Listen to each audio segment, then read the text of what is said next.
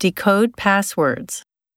パスワードを解読する、 Decode passwords. Decode passwords. Deflect attention from the scandal. スキャンダルから注意をそらす。 Deflect attention from the scandal. Deflect attention from the scandal.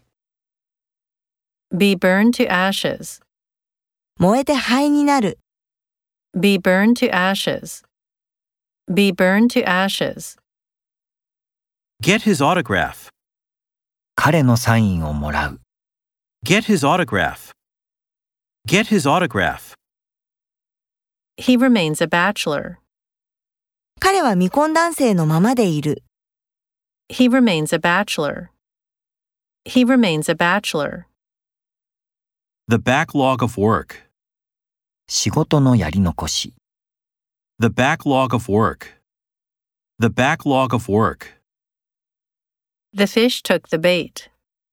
魚が餌を取った、 The fish took the bait.